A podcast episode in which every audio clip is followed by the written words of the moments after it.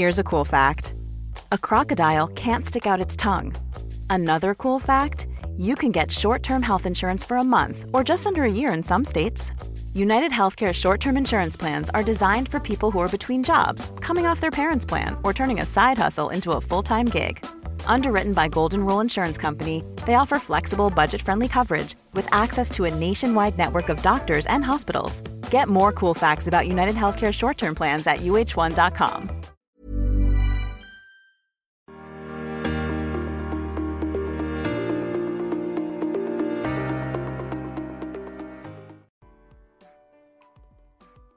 Por aquí con nosotros Juan Ramón Rayo, ¿qué tal? ¿Cómo estás? ¿Qué tal? ¿Cómo estamos? Buenas tardes. Buenas tardes. Eh, bueno, eh, decía esto, ¿no? Que eh, había habido problemas técnicos contigo y que hemos retrasado también un poquito el, programa por eso y, hablábamos fuera de micros. Digo, bueno, yo problemas con la voz y tú técnicos parece que a veces aparecen zancadillas en el día a día, pero aquí estamos al, pie del esperemos que aguante Esperemos que aguante tu voz y mis problemas técnicos hasta que, hasta que termine este directo. Esperemos, esperemos. Esa, esa, esa es la, la vocación.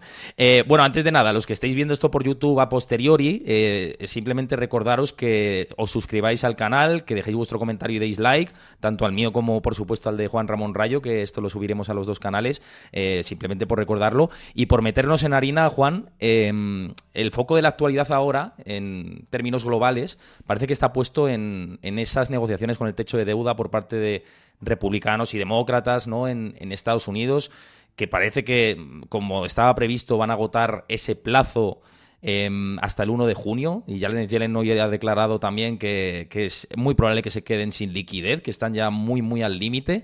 ¿Cómo estás viendo todo esto? Porque es verdad que desde fuera parece muy teatro, ¿no? Y los que seguimos la economía nos lo parece, pero ¿hay posibilidad de que eh, se pasen de frenada y que haya algún problema por llevar todo tan al límite? Bueno, lo primero es que tampoco sabemos exactamente cuándo termina el plazo, ¿no? Aproximadamente se estima que será el 1 de junio, pero podría ser también un poco antes o un poco después, depende de cómo vaya, por ejemplo, la recaudación fiscal. Es decir, que no es que sea, lo sabemos, ¿no? Pero bueno, puede haber gente que a lo mejor no sea consciente que no es que haya una fecha rígida, que eh, si se llega al 2 de junio necesariamente ya estamos en default. Eh, podría ser así o podría no serlo porque eh, los ingresos del Tesoro más o menos sabemos cuáles van a ser, pero no con absoluta eh, certeza. ¿no?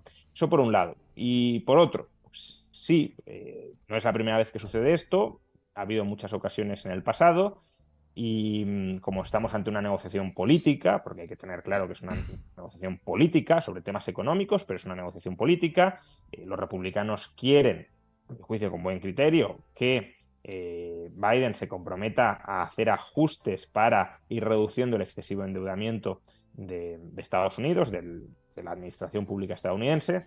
Digo que con buen criterio los republicanos, pero cuando estaba Trump en el poder, que también aumentó extraordinariamente el endeudamiento, ahí no decían nada. Pero bueno, eh, entonces está intentando presionarle para que haga esto y en cambio Biden, su gobierno y sobre todo parte del Partido Demócrata más radicalizado, pues se opone a que ceda ante las pretensiones de los republicanos de, recortar el gasto. Entonces están en esa eh, negociación política y claro, cada uno juega las cartas que tiene.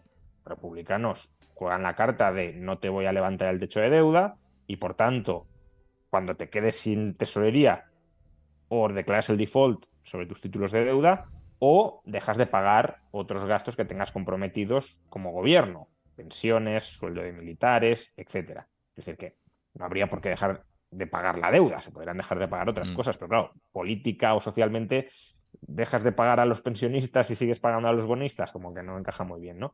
Y los demócratas dicen, bueno, pues si vosotros queréis hacer eso, hacedlo, pero yo no voy a ceder y esto va a ser un, un, un apocalipsis financiero por vuestra culpa, por vuestra obcecación de querer recortar los gastos futuros. Todo indica que, como en el pasado, bueno, todo parecería indicar que como en el pasado, a última hora, mm, el farol por ambos lados empezará a decaer y se llegará a una especie de acuerdo, de compromiso por ambas partes, donde se recorte algo el gasto, pero no excesivamente, y los dos puedan hasta cierto punto cantar victoria. Eso es lo que parecería que puede llegar a suceder y lo que ha ocurrido en otras ocasiones. Pero, bueno, siempre está la incógnita de, ¿y si esta vez no sucede, qué pasaría? ¿no? Y, hombre, eh, siendo improbable que haya una suspensión de pagos, probablemente esta sea la vez más mm, probable o menos improbable que eso, que eso suceda, porque las posiciones, si lo queremos, templadas de ambos partidos eh, son las mínimas con respecto al pasado, ¿no? Es decir, hay mm, republicanos y demócratas muy radicalizados o muy eh, enrocados, más que radicalizados, que también, em, que no quieren dar su brazo a torcer de ninguna manera, o eso dicen, más que en otras ocasiones, y por tanto, claro, ese choque de trenes pues puede terminar produciéndose. Y quizá esto es lo que también se está descontando en el mercado de deuda, me refiero, porque los CDS, que son la protección de los seguros contra impago de la deuda de Estados Unidos, están en máximos desde el 2007. Claro, este, este tensionamiento se está reflejando casi como nunca en el mercado, ¿no? Sí, por eso. Por eso, em, a ver, es un tensionamiento, como decíamos antes, político, por riesgo político. No es que el mercado tema que Estados Unidos no va a poder pagar porque eh, no se le va a refinanciar o, o no, o, no va a tener eh, capacidad fiscal suficiente a largo plazo. No, no estamos hablando de eso. Estamos hablando de em, los políticos se van a conseguir poner de acuerdo para elevar el techo de deuda y, por tanto, para que el Tesoro pueda seguir emitiendo deuda o no. Y, bueno, atendiendo al pasado y quizá al sentido común, todo indicaría que sí, pero, oye, la probabilidad de que ese desastre ocurra no es cero si fuera cero, los CDS no se dispararían, o si fuera cero, no tendríamos esa desconexión ¿no? entre el coste de la deuda a corto plazo y el coste de, la deuda a mayor plazo. Lo que te está indicando también los tipos de interés a muy corto plazo es, oye, puede terminar habiendo un problema de liquidez eh, por parte del Tesoro, de no poder hacer frente a los pagos de su deuda. Por tanto, hay más riesgo de que no se pague en el corto plazo de que no se pague en el largo plazo, porque en el largo plazo cabe presuponer que sí se llegará a algún acuerdo y por tanto que se restablecerá el flujo de pagos. Pero claro, en el corto plazo sí te puedes quedar atrapado si compras deuda estadounidense a muy corto plazo y no llegan de momento a un acuerdo. Eh, entonces eso también se está reflejando ahí y, insisto, aunque no sea el escenario base, porque muchas veces cuando hablamos de probabilidad parece que hablamos de, certezas, ¿no? O tiene que pasar esto o tiene que pasar lo otro. Y justamente la probabilidad la, la utilizamos como expresión de nuestra ignorancia relativa sobre lo que va a terminar sucediendo. Lo más normal es que suceda una cosa, pero no es del todo descartable que suceda otra. Y cuanto menos descartable sea, pues más probabilidad eh, va teniendo. Y ahora mismo, pues aunque la tesis o la hipótesis mayoritaria de lo que sucederá es que llegarán a un acuerdo, no se puede descartar plenamente que no se llegue a ese acuerdo. No, y además es que es lo que dices, dentro de toda esta gama de posibilidades, hay caminos intermedios, ¿no? Incluso que se llega al 1 de junio, se refinancien algunos pagos. Eh, eh, también decía eh, Morgan Stanley y Goldman Sachs que el 7 y 8 de junio habría margen incluso no al 1, como decía Yellen, sino que hasta el 7 u 8. Es decir, que las fechas también pueden moverse en función a cómo vaya, vaya todo, ¿no? Hombre, yo sin, sin saberlo, porque no lo sé, entiendo que ellos sí lo saben o si tienen una fecha más o menos clara, pero bueno, entendiendo la lógica de una negociación, si, si el gobierno estadounidense quiere asustar a los republicanos y quiere urgirles a que lleguen a un acuerdo, mm, la, fecha límite que dará será una fecha temprana, artificialmente temprana. No va a revelar realmente cuál es la fecha final final. Te va a decir, no, el 1 de junio, para que así los otros digan, oye, hay que pactar antes. No, no podemos llegar al 1 de junio y que no se, y que no se llegue a un acuerdo. Eh, cuando probablemente haya algo más de margen. La cuestión es que aquí ya nos volvemos a, mover en suponer lo que el otro supone que supone, ¿no? Entonces, a lo mejor Yellen sabe que es hasta el 7 eh, y los republicanos saben que Yellen les está mintiendo, pero no saben si es hasta el 7, hasta el 10 o hasta el 15. Y a lo mejor es verdad que es hasta el 7 y temen que no, bueno, es que tampoco es hasta el 7, sea hasta el 15. Y ahí se pueden pasar de, frenada, ¿no? Por, por no revelar desde un inicio todas sus cartas, que es lógico que en una negociación no se revele. Por lo tanto, sí, eh, no lo sabemos. Y luego, también es cierto que, como señalas, eh, existen otras opciones, otras opciones que eh, probablemente permitan burlar el techo de deuda y que, bueno, no, no, tendrían por qué implicar un gravísimo deterioro institucional.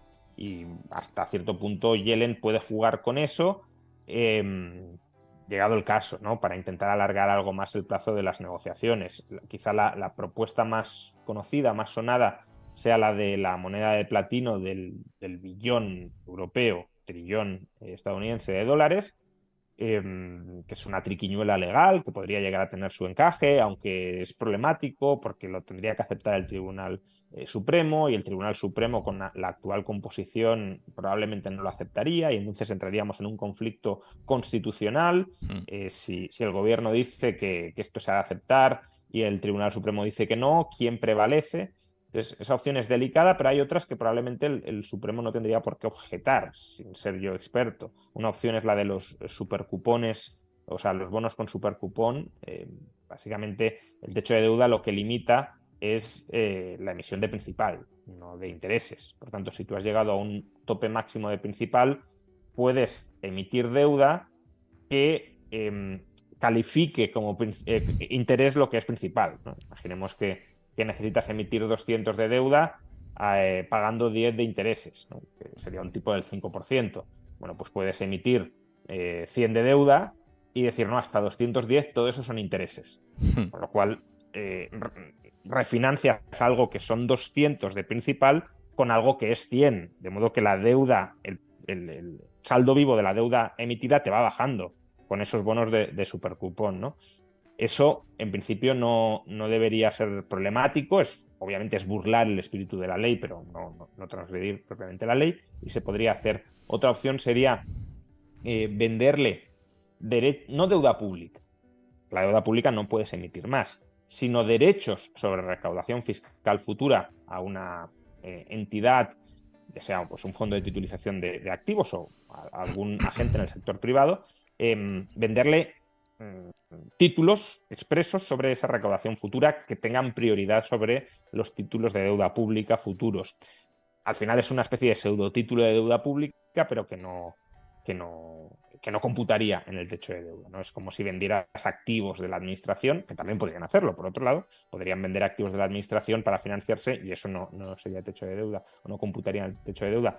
Y luego la, opción mm, también muy problemática desde un punto de vista institucional es recurrir a la, enmienda decimocuarta de la Constitución, que básicamente em, habilita al gobierno a saltarse el techo de deuda, o eso se interpreta, porque eh, la, enmienda decimocuarta dice textualmente, a ver, em,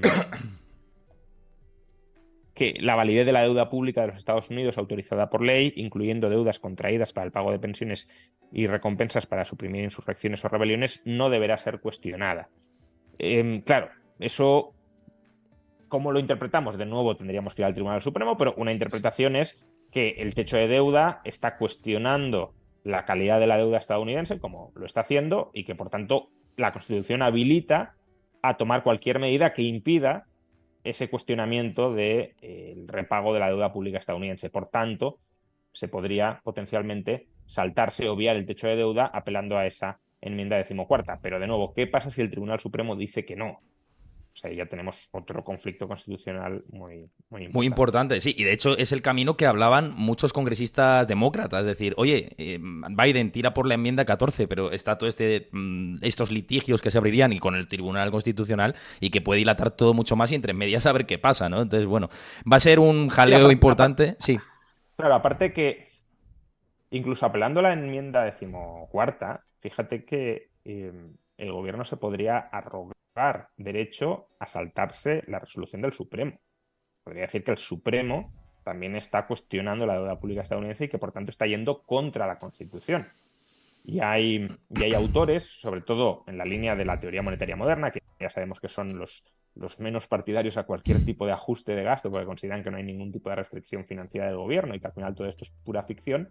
Hay autores, mm, mm, no, no, no personas locas, eh, sino gente en sus eh, cuestiones bastante brillante, juristas y economistas, que están abogando incluso porque si el Supremo tumba eh, la legitimidad de eh, la moneda de platino, o de la enmienda decimocuarta, que mande al FBI, al Supremo, y detenga a, a, los magistrados del Supremo por desacatar la Constitución. Es decir, que incluso esta gente está llegando a plantear pues, lo que sería un golpe de Estado, claramente, mm, para no ceder ante el Congreso y eh, si el Supremo se pone del lado del Congreso, eh, pues eh, atacar el Poder Judicial.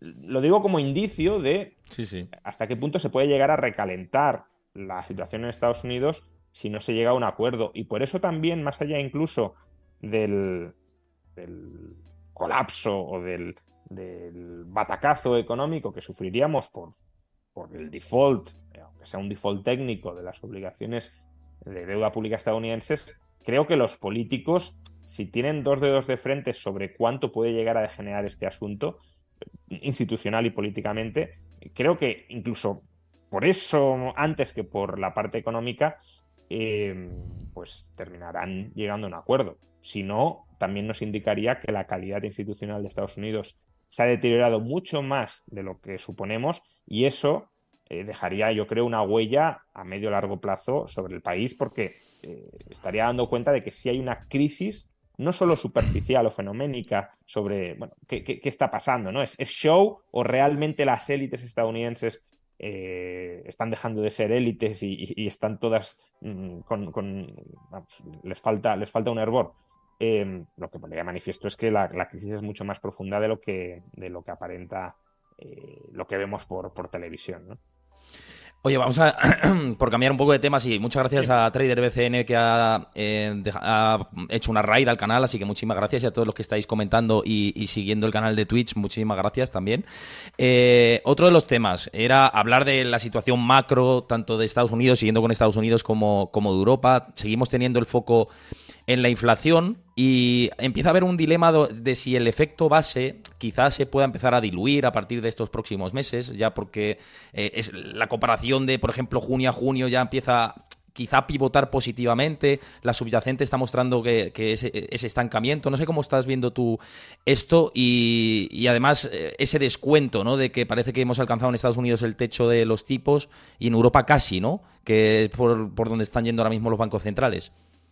Sí, eh, a ver, el efecto base claramente durante la segunda mitad del año, eh, bueno, digo claramente eh, en general, pero sobre todo en, economías como la española, muy claramente va, va, a empezar a perjudicar. ¿Por qué? Porque es que en España, entre junio y diciembre del año pasado, no subieron nada los precios, al menos según el IPC.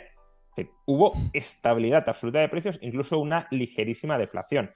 Por tanto, si no se repite esto, no tiene por qué repetirse, salvo que la economía desacelere bastante, eh, a poco que suban los precios, eso ya empieza a, sumar por efecto base en la tasa interanual.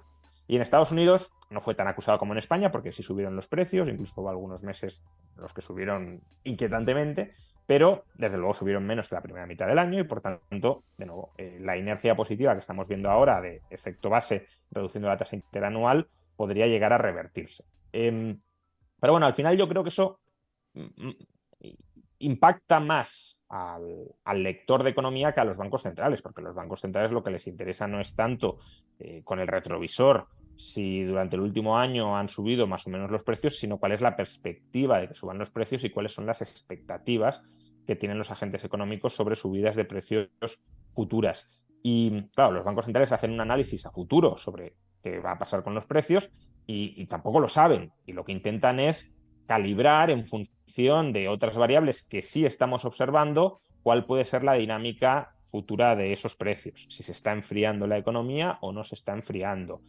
Y claro, lo que estamos viendo es, de momento, y por eso la, papeleta de los bancos centrales tampoco es fácil para dejar de, apretar el, bueno, no sé si el acelerador o en este caso el freno, depende de cómo lo interpretemos, de los tipos de interés, que dejar de mantenerlos altos y empezar a bajarlos, la papeleta al final es, tengo una tasa de desempleo en mínimos históricos y tengo eh, una economía bastante más pujante de lo que se anticipaba y eh, una inflación que, aunque se está frenando, sigue muy por encima, bueno, por encima, depende de qué país tomemos, pero bastante por encima del objetivo a medio largo plazo. Por lo cual, en ese contexto es muy difícil justificar una bajada de, de, precios desde la lógica de la lucha contra la inflación. Puede haber otros motivos, por una bajada de tipos de interés, perdón, desde la lógica de la inflación. Puede haber otras razones que lleven a, bajar los tipos de interés, pero desde luego por luchar contra la inflación no lo parece. Entonces, yo ahí creo que la cuestión va a estar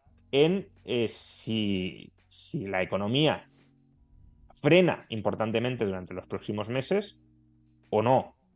Eh, si la economía no frena de manera importante durante los próximos meses, sino que mantiene incluso algunas señales de fortaleza, los centrales van a tener complicado justificar una bajada de, los tipos de interés, bueno, de nuevo, salvo que la inflación caiga al 2, claro, si cae al 2 o por debajo del 2, pues decir, bueno, objetivo cumplido, pero si la inflación se mantiene por encima del objetivo y la economía no frena, no van a poder justificar bajadas de tipos, incluso hay algunos que dicen, no, no, es que deberían seguir subiendo, aunque no sea, parece ser el... Bullard, ¿no? Por ejemplo, entre ellos, que no tiene derecho a votar. pero que, no, que no vota, entonces tampoco... Exacto, exacto lo puede decir, pero incluso puede ser una especie de señal de, doctrina propia, más que, no, a lo mejor si tuviera derecho de voto no lo diría, porque implicaría a la institución en mayor medida eh, y, a lo mejor, pues eso, quiere como que diferenciar, esa es mi opinión de, lo que va a hacer la FED, ¿no?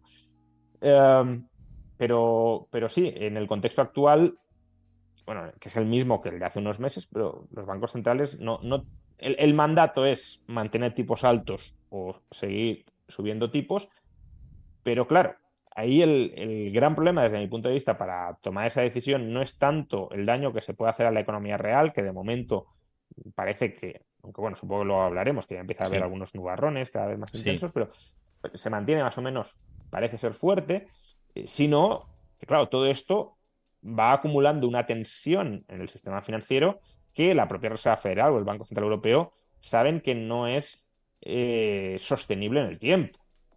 Eh, estos tipos de interés están dañando, al menos de momento, mucho más al sistema financiero que a la economía real y, cuanto más tiempo los mantengas a estos niveles, más va a sufrir el sistema financiero y, y más riesgo hay de que estallen más cosas dentro del sistema financiero. Claro, pero esta subida de tipos de interés, eh, que de hecho se descartaba también la pausa por lo que ha sucedido con los bancos en Estados Unidos. Hay incluso informes, e instituciones que hablan de que podría suponer lo que ha sucedido con la banca regional como una subida adicional de un punto por ciento, ¿no? Es decir, que, la restricción sobre el crédito... Exacto, que también Powell lo dijo en la última rueda de prensa. Dijo, eh, esta situación de la crisis bancaria que va a repercutir en la restricción del crédito equivale a subidas de tipos de interés. Hay algunas firmas como Goldman Sachs que decía que incluso un punto porcentual. Eso yo ya no lo sé exactamente, pero es cierto que históricamente esto siempre ha sido así cuando ha habido problemas bancarios, ¿no? Pero eh, con respecto a todo esto que dices, ¿a ti te parece que el primer recorte será cuando la Fed, y, tanto la Fed como la Unión Europea, vea síntomas reales de que hay destrucción de empleo? ¿Ese es el medidor claro que va a seguir la Fed y los bancos centrales? Pues eh, probablemente, no lo sé. El problema aquí es de nuevo la credibilidad de los bancos centrales. La Fed nos ha dicho que no va a bajar tipos este año y que además los mercados están muy equivocados en, ese juicio de que, o en esa expectativa de que van a bajar tipos.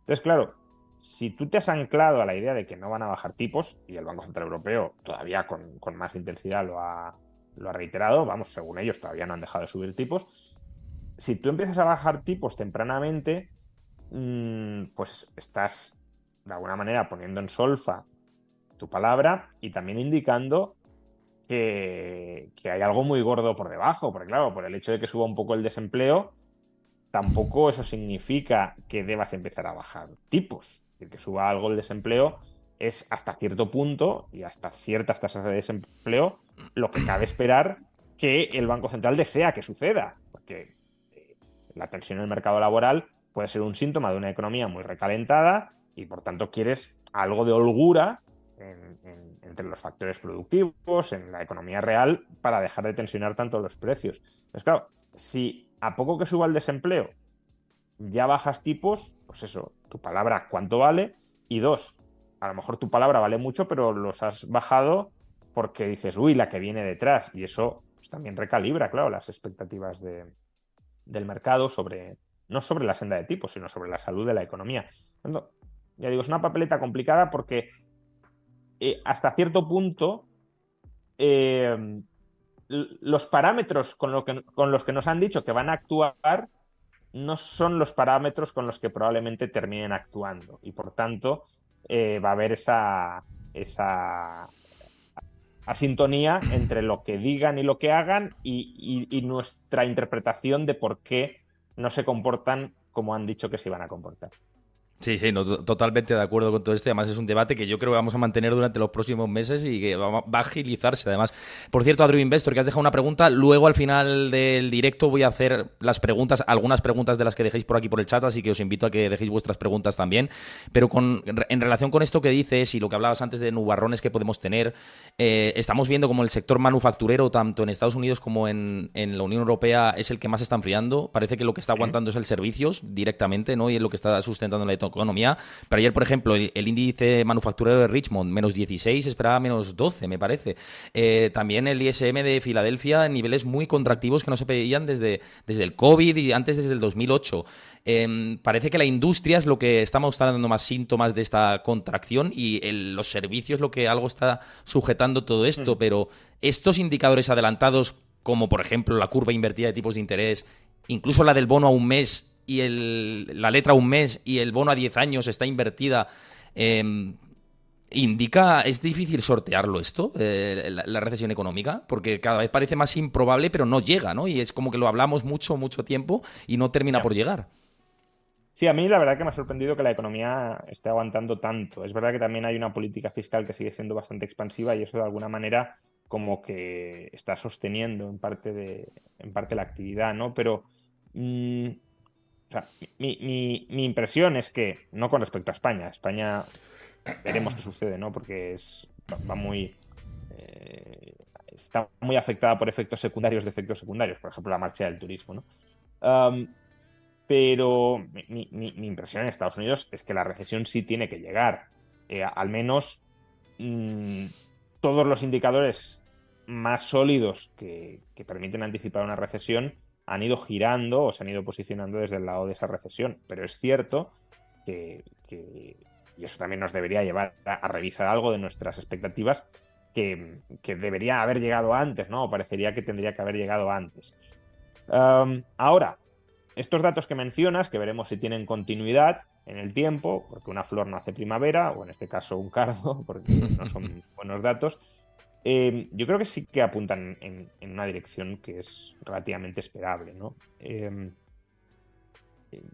habría que ver, no, lo he mirado, eh, a lo mejor tú tienes más datos, pero la descomposición de, qué parte de, las manufacturas se están frenando, pero lo lógico en un contexto de restricción del crédito como el que estamos, es que lo que se frene sea la, demanda, el gasto en bienes duraderos, bienes de consumo y bienes de inversión duraderos. Em, entonces, esos bienes son típicamente bienes industriales, no servicios. Em, lo hemos visto también en la vivienda, ¿no? Con, esta caída de precios en Estados Unidos, que en el acumulado, de precios de la vivienda, que en el acumulado todavía es poco relevante, pero, pero sí es un cambio muy significativo en la evolución o en la tendencia de los precios. Entonces, claro, eh, el primer lugar donde se deja sentir la contracción del crédito, ya digo, es, en estos bienes eh, industriales de carácter duradero o en la construcción.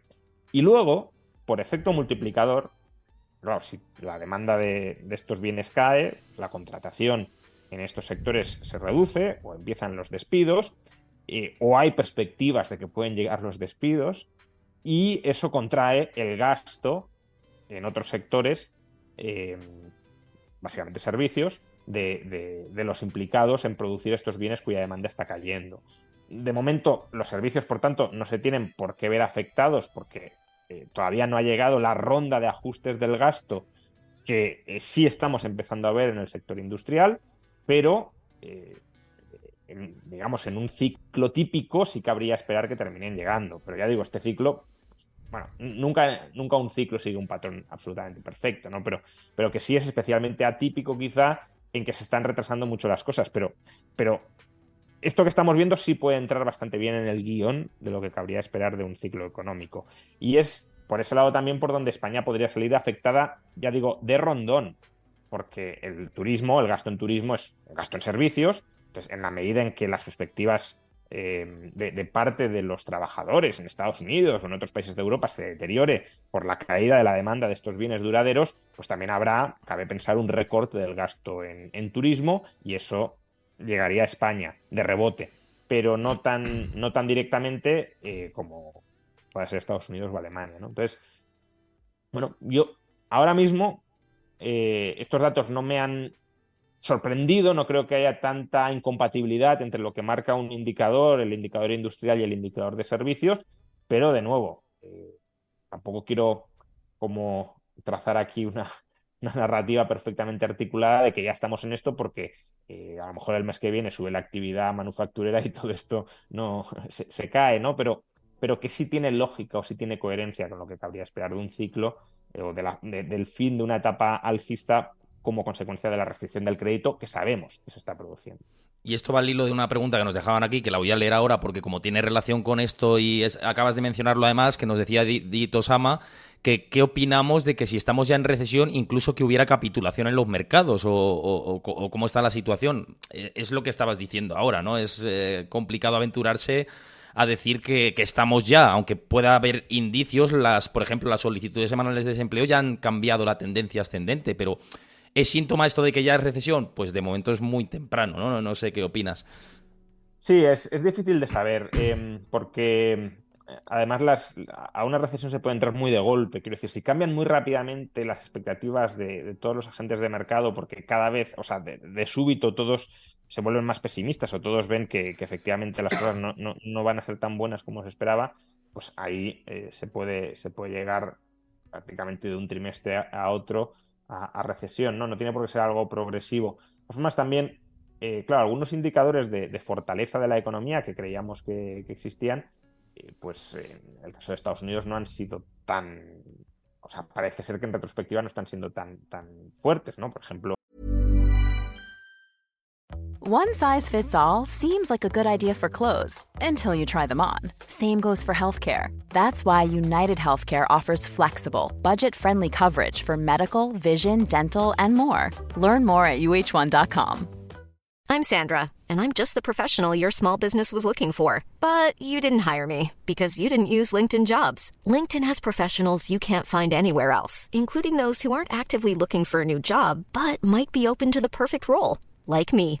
In a given month, over 70% of LinkedIn users don't visit other leading job sites. So if you're not looking on LinkedIn, you'll miss out on great candidates like Sandra. Start hiring professionals like a professional. Post your free job on linkedin.com/people today. There's never been a faster or easier way to start your weight loss journey than with PlushCare.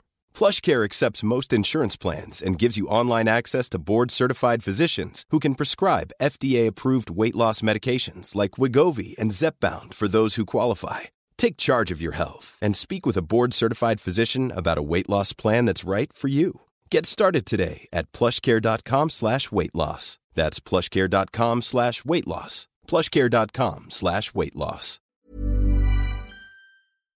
Los datos de empleo estamos viendo revisiones de los últimos meses a la baja, lo cual pues, también va más en coherencia con lo que cabría esperar que sucediera. ¿no? Lo, atípico era estos datos de, fuerte, fortísima creación de empleo que, no se explicaban ni los propios mercados, ni los propios analistas, y ahora, bueno, conforme los vamos revisando, ya no son datos tan, tan absurdos, ¿no?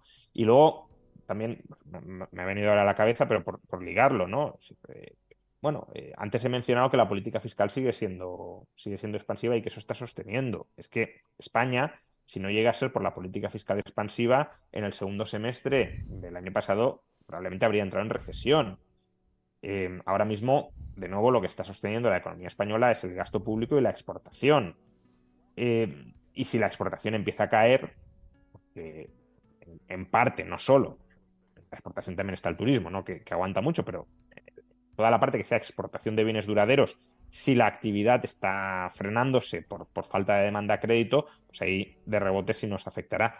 Eh, entonces, claro, la inversión interna o el consumo interno en España no están tirando o no han tirado hasta el momento. Y, eso también es algo que cabía esperar que, sucediera.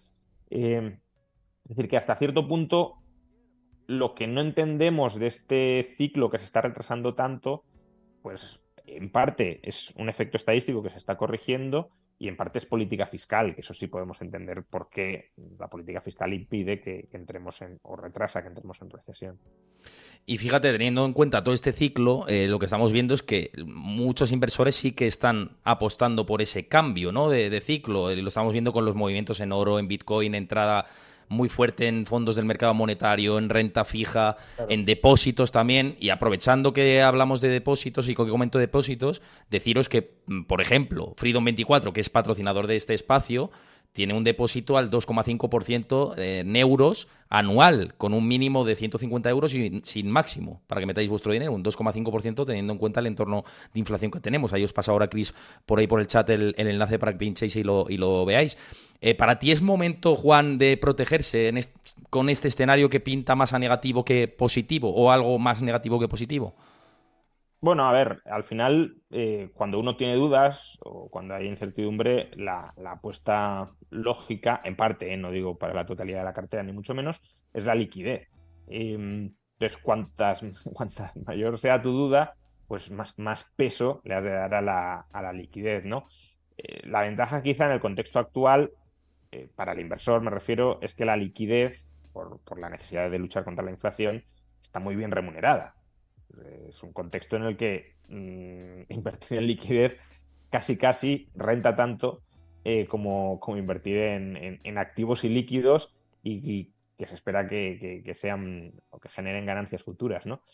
entonces, bueno, no, yo, creo que no hay que desdeñar en absoluto la, la, inversión en liquidez, salvo que uno tenga muy claro qué va a pasar, pero si en función de los datos que va recibiendo dice, uy, pues aquí me surgen estas dudas, estos nubarrones, estas incertidumbres, bueno, si cuanto, más incierto estés o menos cierto tengas el panorama, eh, probablemente más peso le has de dar a la, a la, a la liquidez. Eh, ¿En qué opción? Pues bueno, eso ya depende de, qué horizonte quieras disponer de tu liquidez. Claro, si, de algún modo apuestas por eh, mantener una parte de tu cartera en situación líquida para el largo plazo, que no es como se suele entender la liquidez, pero bueno, pues liquidez es disponibilidad inmediata, pero, eh, por ejemplo, pues esta parte de mi cartera quiero que se mantenga estable su valor, pero no necesariamente frente a volatilidades a corto plazo, sino eh, frente a riesgos muy diversos en el muy largo plazo. A lo mejor ahí tiene sentido apostar por el oro o incluso con muchos matices o, cautelas por Bitcoin, ¿no? Eh, ahora, si uno quiere tener liquidez eh, para tener la disponibilidad inmediata. Por ejemplo, si hay una corrección muy fuerte eh, en el mercado bursátil, poder entrar a comprar, pues más sentido un fondo monetario o, depósitos de ciertos bancos o, de ciertas entidades financieras que no estén atrapadas. Ese es el problema de muchos, de muchos bancos, España, por ejemplo, o en Estados Unidos, mm. eh, motivo por el cual están ofreciendo una remuneración escasa, ¿no? Que es que están atrapados en eh, inversiones a largo plazo que han hecho en un entorno de tipos de interés muy bajos y por tanto tampoco pueden remunerar demasiado el, pasivo sin deteriorar su cuenta de resultados. Pero bueno, hay otras entidades que no están tan atrapados en esa o que no están atrapados en esas inversiones de largo plazo y que por tanto como un fondo monetario a día de hoy, pues oye, si yo invierto a corto, la remuneración de las inversiones a corto ha subido y yo le pido a la gente que me financie vía un depósito para invertir en, esas, eh, en esos pasivos, por ejemplo, deuda pública a corto plazo, que está ofreciendo unos tipos muy altos. Por tanto, tú me financias a mí, yo invierto en estos pasivos y compartimos en parte la rentabilidad. Eh, bueno, pues creo que tiene bastante sentido hacerlo a, través de una entidad financiera o hacerlo directamente comprando esos, esos activos o a través de un fondo monetario o, o de opciones similares, pero sí, si uno tiene incertidumbre, pues liquidez y liquidez en entidades que cuiden su liquidez, no en entidades que la deterioren, claro. No, desde luego, y por eso decía yo la alternativa de, de, Freedom 24, ¿no? Con esta D-Count, que, no he dicho el nombre, la cuenta de, tenéis ahí la información y el disclaimer, que hay que decir el disclaimer y lo, os, lo ha puesto por ahí por el chat Chris, eh, para pues eso, que le echéis un ojo y que en un entorno en, el que la inflación nos va comiendo los ahorros, pues es una, una alternativa tener parte de nuestra liquidez rindiendo algo y no perdiendo, perdiendo valor en la cuenta, porque cada vez va perdiendo más valor y, y lo que decía Juan, ¿no? De, de los bancos que, que lo están remunerando muy poco. Eh, oye, Juan, sí, perdón. tenerlo en un banco o en muchos bancos españoles, claro, también te da liquidez, pero como tú dices, es una liquidez no remunerada o muy escasamente remunerada y que la inflación lo va devorando. En cambio, otras entidades que, que tengan músculo financiero propio por su mejor posición financiera para ofrecer tipos más altos, pues te permite combinar esa liquidez con una remuneración bueno, hombre, no extraordinaria, pero sí, desde luego más decente que la que ofrecen muchas entidades financieras. Oye, volviendo a lo de antes, que quería preguntarte por un tema, eh, sobre todo porque yo eh, he estado en Estados Unidos, mis seguidores lo saben por aquí, durante más de dos semanas, he estado por allí trabajando y bueno, reuniéndome con, gestores, con gente de la banca de inversión, con traders de, de Wall Street y demás. Y la conclusión, principalmente de los expertos de la banca de inversión y gestores y demás, es que les preocupa el mercado del crédito y en especial el real estate comercial. Ahí tú ves que pueden saltar un poco, volviendo al tema de la recesión y de los indicadores que nos pueden señalar, eh, como que es un espacio que tenemos que vigilar claramente, el real estate comercial. Sí, bueno, se viene hablando ya desde hace meses de ese, riesgo potencial, ¿no? Mm, tiene lógica que, sea un foco de, riesgo, aunque también hay que tener en cuenta que muchas veces en las crisis lo que estalla no suele ser aquello que está más vigilado, ¿no? sino aquello que, ha pasado desapercibido y precisamente porque ha pasado desapercibido, pues ha llegado a una situación explosiva. Pero bueno, tiene, tiene sentido que el real estate comercial eh, sufra por, por, algunas razones que ya hemos mencionado. Si se encarece el crédito, cae la demanda de crédito, estamos hablando de bienes que se compran y se venden a crédito, por tanto su demanda de compraventa eh, se resentirá, como la del real estate residencial. Mm, y a su vez, que parece ser que está siendo la situación más, eh, problemática en Estados Unidos, eh, si la ocupación de las oficinas no está muy bollante, porque además estamos en un momento de ralentización y por tanto, aparte de pues, el teletrabajo y todo esto, eh, tampoco va a haber una oleada de apertura de nuevas empresas que quieran alquilar estas oficinas y demás. Claro, si se combina un estancamiento de la demanda de alquiler con una caída de la compraventa y de la posibilidad además de liquidar estos activos y que alguien los compre a crédito, se puede colocar un escenario bajista importante. Si además tenemos en cuenta que muchas de las hipotecas que han financiado estas, estos activos son non-recourse, es decir, que entregas las llaves y, se, te olvidas, dación en pago, pues el incentivo a que si el valor de mercado de estos activos cae por debajo de la deuda, eh, se genere una devolución de estos activos a los bancos para saldar la deuda hipotecaria es importante y eso puede generar una oleada de impagos.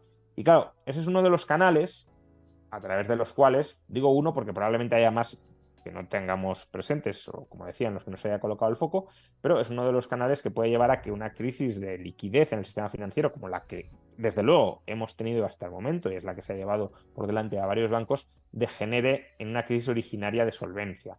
Y eso ya sí que abriría horizontes mucho más eh, preocupantes que podrían llevar justamente a que lo que espera el mercado, que es que bajen los tipos de interés, se materialice, ¿no? En parte para eh, inyectar liquidez en el mercado, en parte también porque, como señalabas, eh, claro, si empiezan a caer bancos, eso ya supone una restricción adicional del crédito y, por tanto, para mantener el nivel actual de restricción del crédito, habría que bajar tipos, no, no, no, mantenerlos, sino bajarlos con intensidad para compensar ese efecto adicional, etcétera, etcétera. ¿no? Es decir, que, em, bueno, mm,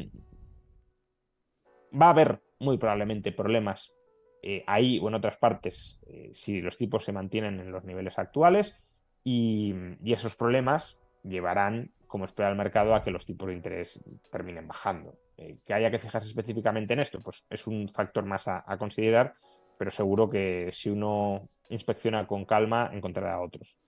Y otro factor que nos tenemos que fijar mucho, y hablando antes del tema de la resolución con el techo de deuda, etcétera, son los procesos electorales. Tanto en Estados Unidos, en España tenemos, bueno, ahora elecciones autonómicas y demás, pero vamos a tener también generales. ¿Cómo puede influir esto también en las dinámicas de la economía, etcétera, ¿no? Porque, por ejemplo, en Estados Unidos, por poner un ejemplo, se ha tirado de reservas estratégicas de petróleo durante todo este tiempo para artificialmente mantener el precio de la gasolina a la baja, ¿no? ¿Cómo puede, seguirán estas medidas cuando se levanten? ¿Cómo puede reaccionar el mercado? ¿no? Porque hay muchos debates abiertos en, esta línea.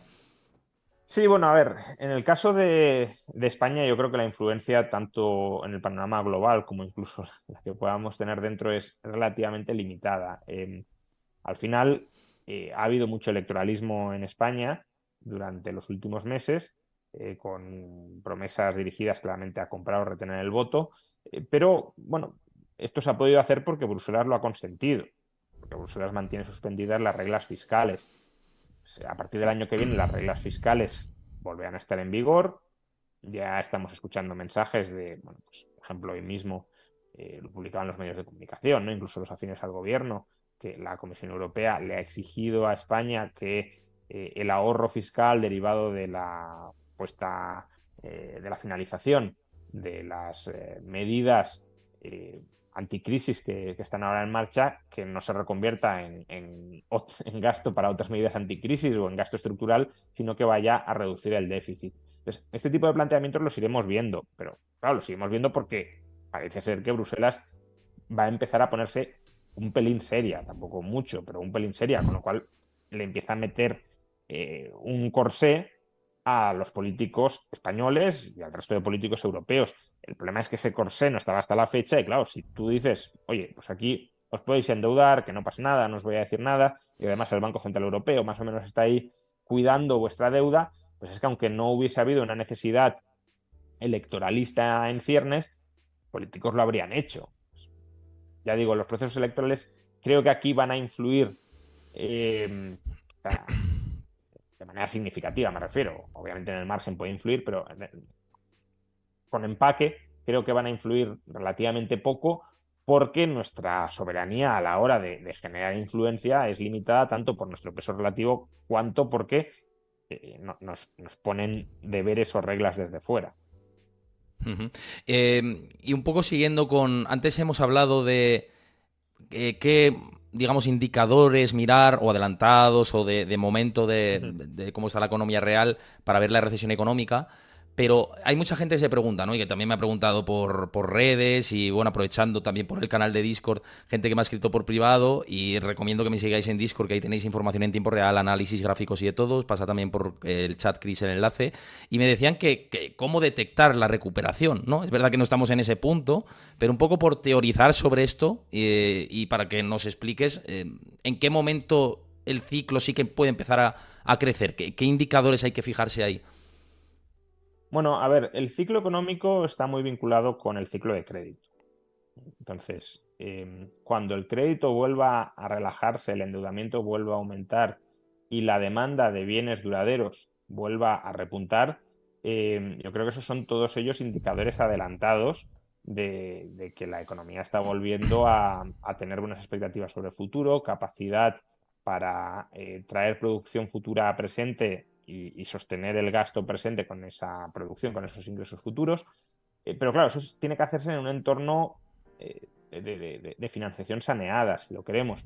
Es decir, con una curva de tipos, por ejemplo, que no esté invertida, sino que tenga una forma normal. Eh, ahora mismo yo creo que no estamos en eso. claro, si solo estuviera invertida la curva de tipos, pues podría significar que, que se espera que vayan a bajar los tipos de interés porque ha habido una sobrereacción en la subida quizá por una sobrereacción de los precios a corto plazo. Y bueno, pues el Banco Central, como se le disparó la inflación, se vio forzado a subir tipos, pero cuando se normalice la inflación los bajará.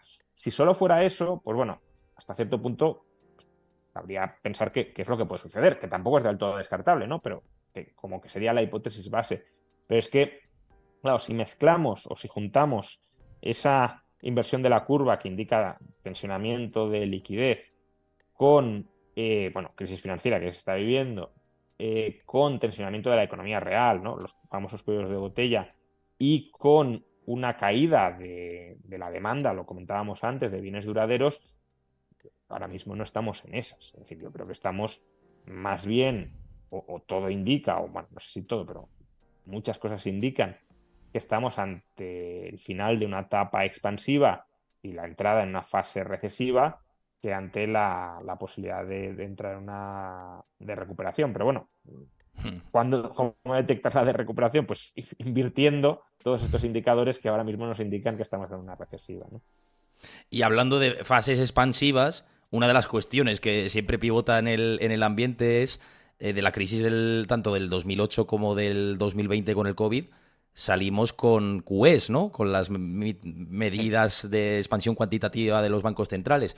¿Crees que, aunque la mayoría ahora están diciendo eso se debe meter en el cajón porque tipos de interés reales en negativo otra vez y otra vez comprar bonos y activos hipotecarios y demás va a generar mucha expansión y crecimiento artificial, pese a que se dice esto ahora o es el, digamos, discurso mainstream ahora porque toca, porque los tipos toca subirlos, etcétera, ¿crees que podemos volver a lo mismo? A, caer eh, otra vez en los QEs para salir de la etapa recesiva? Sí, yo no creo que sea absolutamente descartable que volvamos a eso. Dependerá de cuál sea la dinámica de los tipos de interés, ¿no? Si, la demanda de crédito se hunde muchísimo, eso significaría que entramos en una recesión muy dura.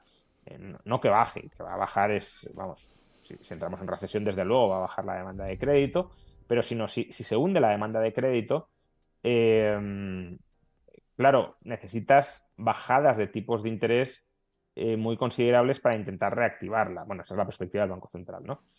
Eh, esas bajadas pueden llegar únicamente bajando los tipos de interés por parte del Banco Central, pues dependerá de cuál sea la actitud que adopte el sistema financiero. Si el sistema financiero se presta a actuar como correa de transmisión, pues puede, puede estar dispuesto a endeudarse a corto y prestar a largo bajando los tipos. Pero si no, ahí el Banco Central sí que tendría que volver a entrar de alguna manera a eh, comprar deuda a largo y comprando deuda a largo reducir él directamente los tipos de interés a largo.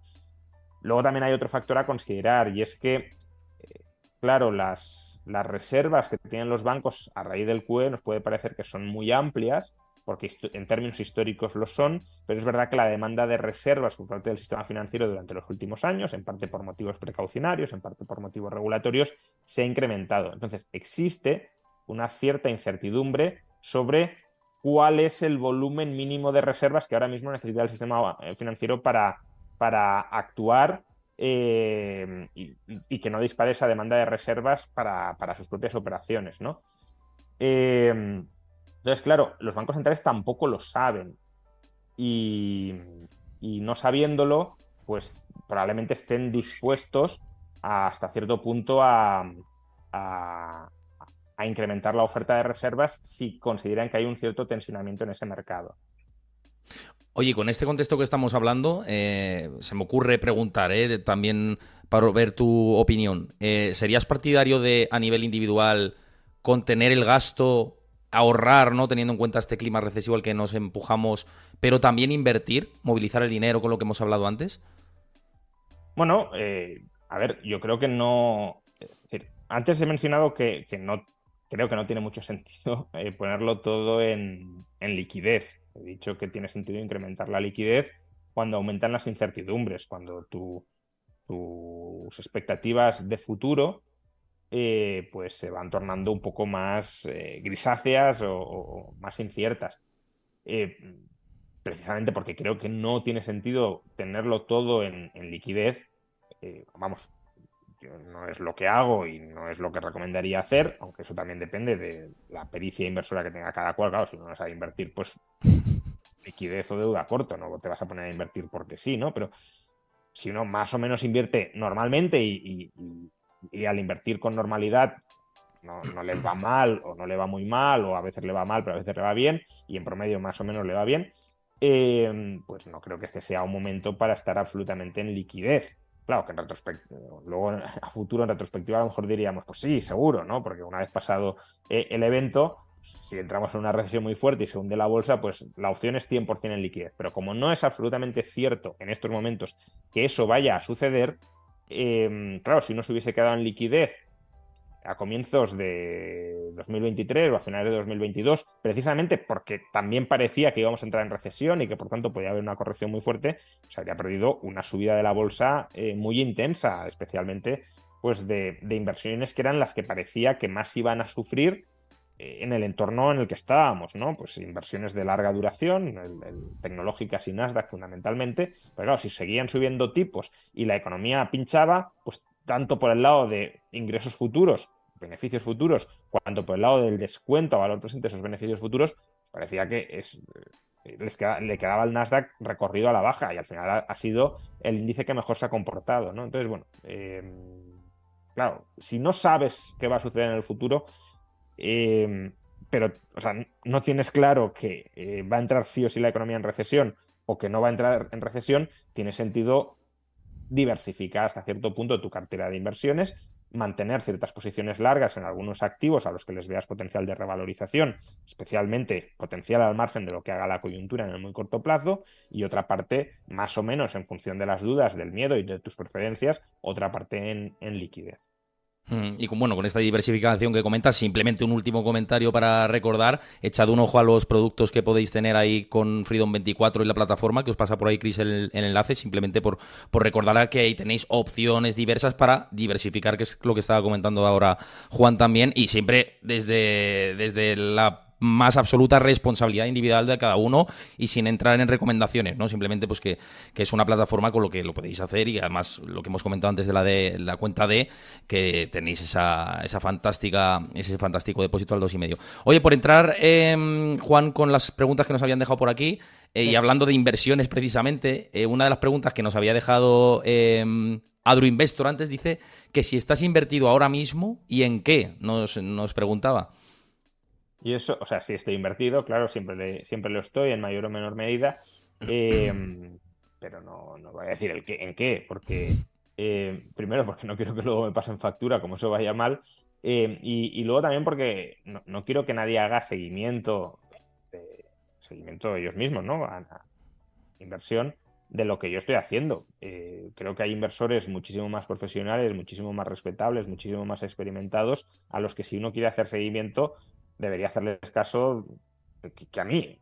Y en todo caso, pues bueno, como teórico de la economía y como hasta cierto punto analista de mercados, analizando o aplicando esa teoría, pues bueno, pues si uno me quiere escuchar y más o menos eh, conformarse una cierta visión de los hechos, a partir de ahí, pues creo que tiene o puede tener cierto sentido, también escuchando mucha otra gente, ¿eh? pero, pero bueno, que puede ser una opinión a tener en cuenta. Ahora, como inversor, no soy un inversor profesional y por tanto no quiero eh, decir, oye, yo invierto en esto, y si uno dice, ah, pues me gustan tus análisis macro, pues voy a invertir también en esto, no tiene nada que ver. Entonces, eh, prefiero evitar cualquier riesgo y responsabilizarme de, posibles pérdidas de otras personas, porque además es que también lo que invierta yo depende de mis necesidades financieras personales, que no tienen por qué ser las, de otra persona, eh, de, incluso de, cómo me siento cómodo yo invirtiendo, aunque a lo mejor no sea la mejor forma de, invertir. Eh, para maximizar la rentabilidad, no sé, depende de muchos elementos que no son trasladables a terceras personas y por eso no, no, me gusta revelar estoy invertido en esto, que estoy invertido en lo otro. Eh, bueno, ha entrado una pregunta un poco técnica de la plata, la voy a leer y si se puede hacer eh, o si sabes contestarla perfecto y si no, pues no, no pasa nada, pero por hacer caso a Doropou, que además... O sea, la plata entiendo algo como activo monetario, algo y tampoco es que sea un, eh, un experto ni mucho menos, pero ya del mercado de la plata, pues poco, pero bueno, adelante.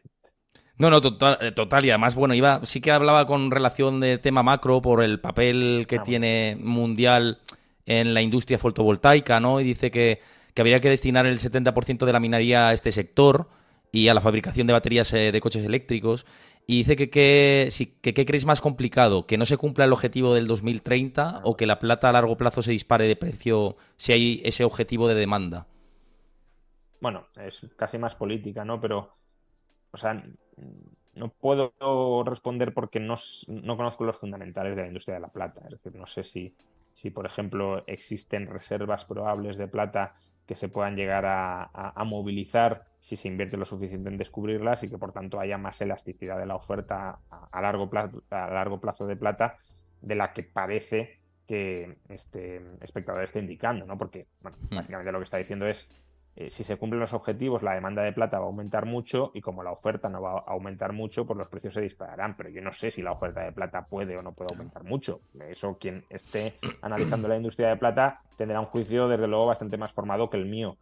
Ahora, que los gobiernos van a gastar o van a destinar muchos recursos a cumplir estos objetivos, eso sí, y que por tanto la demanda de todos estos eh, minerales eh, que, que, son no solo la plata, que son necesarios para esa transición energética, su demanda va a aumentar, pues eso yo creo que es evidente. Pero de nuevo, que aumente la demanda no implica necesariamente que aumente o que aumente muchísimo el precio, porque algunos de ellos, o todos, no lo sé, habría que ver caso por caso, pero eh, hay margen para aumentar la oferta. Pues, si aumenta la oferta, aunque aquí también nos metemos ya en otros temas de para aumentar la oferta hace falta energía y si no hay acceso barato a la energía por la restricción del acceso a los combustibles fósiles o al agotamiento, lo que queramos, pues la energía será más cara y si la energía es más cara, el coste de extracción también lo será y si el coste de extracción es más alto, pues aunque aumente la oferta, la aumentará a precios más altos.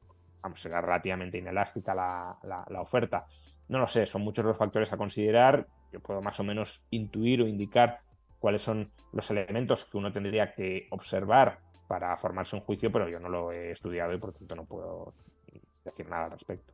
No, y, además de lo que dices, eh, tanto el oro como la plata es muy difícil saber las reservas de oro y de plata que hay, porque también hay. Los bancos centrales mismos no publican tampoco, eh, muchos de ellos, con exactitud todas las reservas que tienen. Es que es muy difícil calcular ahí el binomio oferta y demanda entre tanto del oro como de la plata, de los dos, de los dos metales preciosos más conocidos, ¿no? Entonces es muy. Estoy contigo que es bastante eh, complicado. Otra de las preguntas que nos dejaban por aquí, Anacleto000 dice eh, que te pregunte cómo afecta exactamente el aumento del techo de deuda al dólar, a los bonos y a los activos en general. Bueno, a ver, eh, aumentar el techo de deuda per se no, no afecta, salvo en el sentido de, que le otorgues al, al, gobierno la capacidad de defender el valor de sus activos. Que tengamos presente que si no se eleva el techo de deuda, el tesoro no puede pagar sus deudas y por tanto la deuda emitida y vencida sería una deuda de mala calidad hasta que se levantara el techo de deuda. O sea, no hemos de confundir levantar el techo de deuda con, eh, digamos, adoptar una política a medio o largo plazo de contención de la deuda, que eso eh, puede ser muy necesario, pero a corto plazo hay que levantar sí o sí el techo de deuda, em, porque es que si no se cae eh, la calidad de los pasivos de, de Estados Unidos. Claro, si se levanta sin que haya un compromiso político para contener el crecimiento de los pasivos a largo plazo, eso sí es problemático. Pero si se levanta y hay un compromiso genuino a reducirlos, pues eso puede reforzar la calidad.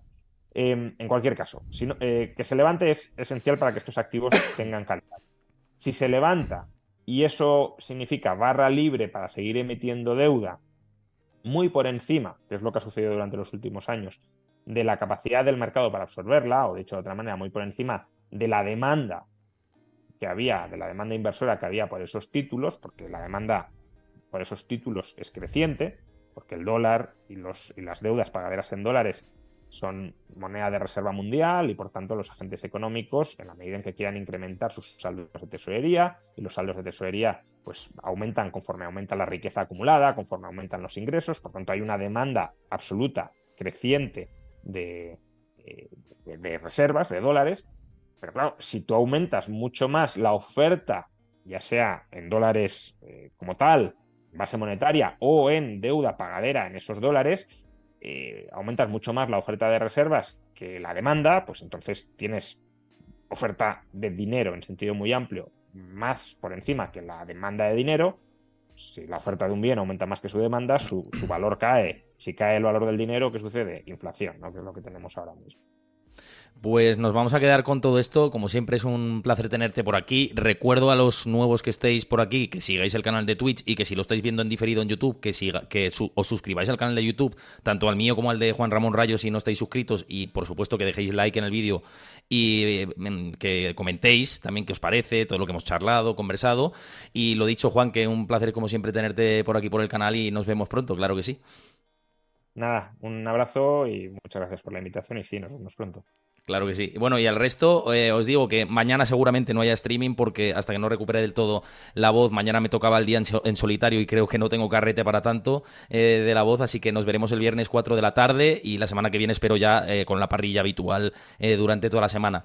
Así que nada, descansad. Un abrazo muy grande a todos los que habéis estado ahí y habéis comentado durante todo el programa. Una vez más, invitaros a seguir el canal de Twitch también, a suscribiros si os gusta mucho el contenido y así os evitáis los anuncios. Y lo dicho, nos vemos el viernes 4 de la tarde. Un abrazo. Hasta luego.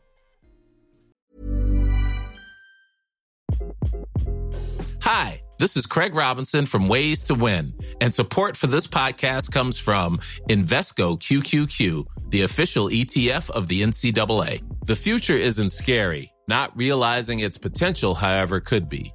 Just like on the recruiting trail, I've seen potential come in many forms as a coach. Learn more at Invesco.com slash QQQ. Let's rethink possibility. Invesco Distributors, Inc.